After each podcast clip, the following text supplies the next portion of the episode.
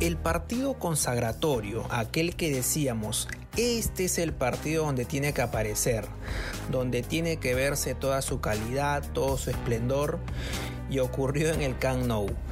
Barcelona se vio superado por el PSG, o si le cambiamos un poco las palabras, Barcelona se vio superado por Kylian Mbappé, o Messi se vio superado por Mbappé. Tranquilamente, el orden en este caso de los factores no va a alterar el producto. Al final, Mbappé hizo el show que tanto esperaban sus hinchas, sus seguidores. Y vamos a contar un poco la historia de este futbolista que por esas cosas del destino bien pudo haber jugado por otra selección y bien no pudo haberse erigido como la figura de Francia campeona del mundo en Rusia 2018.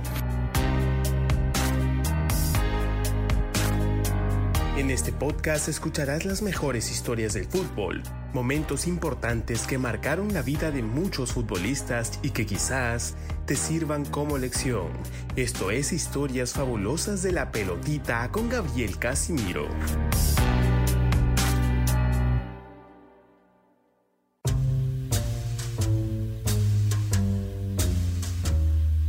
¿Qué ocurre?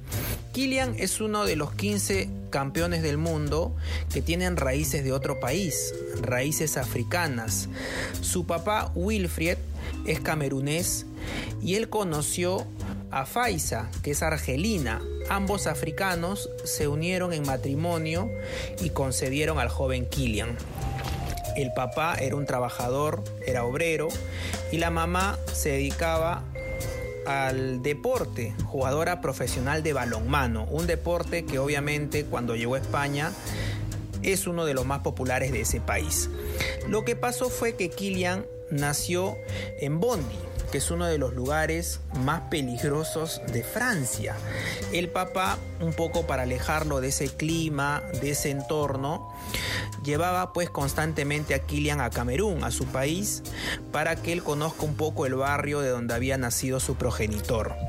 Y en una de esas escapadas, digamos, a Camerún, el papá acerca al joven Kilian a los 8 años, cuando él ya más o menos pintaba y destacaba con chicos de su edad, a la Federación Camerunesa de Fútbol.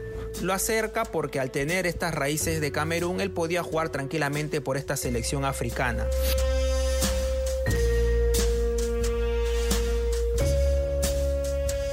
Pero ¿qué pasó?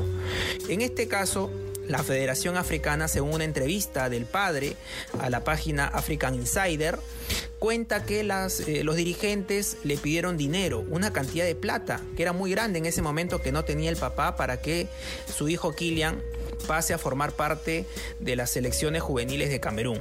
Una locura, ¿no? Si hoy lo vemos, no quisiera estar, por supuesto, y creo que nadie, en la piel de aquel dirigente que pues rechazó la oportunidad de tener Mbappé en la selección de Camerún. Imagínense lo que hubiese cambiado.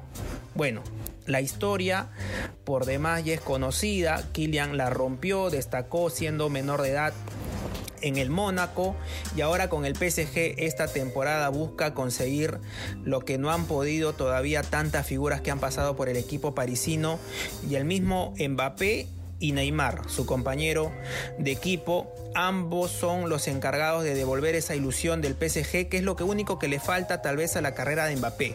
Ya ganó la Copa del Mundo, pero le falta la orejona, la Liga de Campeones.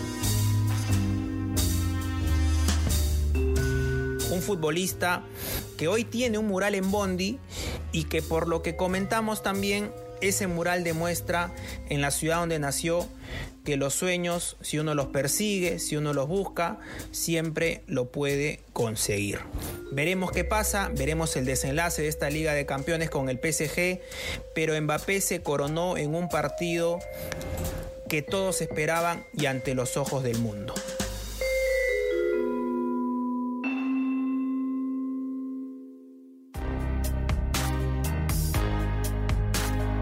Gracias por escucharnos. Esto es historias fabulosas de la pelotita. Yo soy Gabriel Casimiro y te traeré nuevas historias todas las semanas.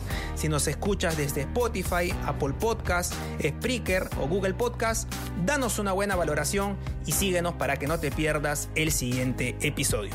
Nos vemos, que estén bien. Chao.